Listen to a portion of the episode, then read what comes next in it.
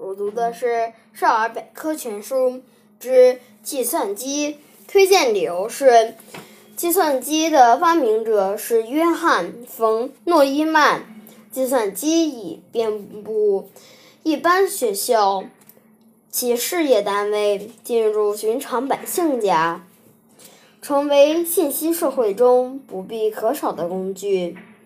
它是人类进入信息时代的重要标志之一。下面是我推荐的选段：计算机。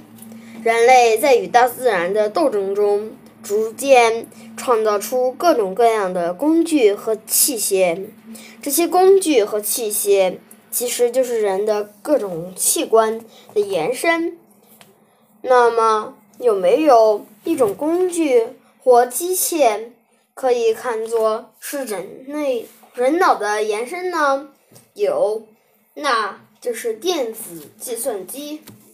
电子计算机具有强大的计算功能，还具有很强的记忆、储存、逻辑判断和逻辑推理功能，而这些功能可以代替人的部分脑力劳动。